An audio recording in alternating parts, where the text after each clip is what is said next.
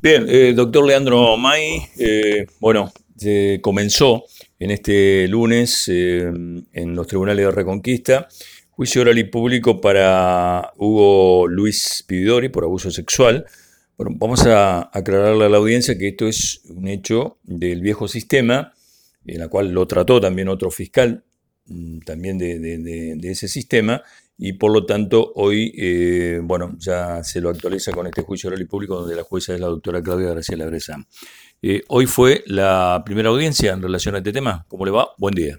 Buen día. Sí, en realidad lo que está aconteciendo es que, como bien vos decías, es una causa que viene del viejo sistema, en donde hay que recordar que era un sistema escrito, secreto, donde no había publicidad en las audiencias ni lo que acontecía en la sala de debate. Lo que está pasando en el día de la fecha es que la primera ronda de entrevistas testimoniales, eh, que son todos los testigos que ofrecen las partes acusadoras, empezaron a poner en el debate.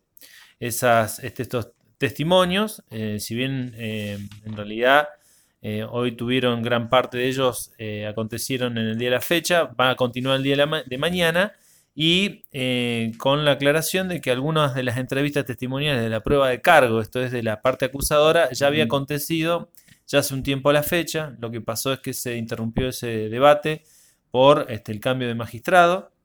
Así que hoy la continuidad de las entrevistas testimoniales, de las declaraciones de los testigos, lo eh, realizó la doctora Bressan, quien hoy en día preside este, el tribunal. Así que mañana continuaremos. Este, por supuesto, la Fiscalía eh, va a destacar el trabajo que está haciendo el Centro de Asistencia Judicial, es decir, las víctimas se han constituido como querellantes y, es el Centro de Asistencia Judicial quien las representa, como lo está haciendo en tantos casos también que están vinculados a esta figura que es el abuso sexual este infantil, porque estos hechos acontecieron en el año 2012, cuando la víctima era este, justamente una menor de edad. Así que eh, tiene todas estas connotaciones, es una mujer víctima, menor de edad en aquella ocasión, y cometido presuntamente este hecho por parte de alguien de su entorno, esto es una persona que era este, su tío, hermano de su padre, con lo cual tiene todas este, estas connotaciones y estas particularidades. Así que bueno, que este, entendemos que la marcha viene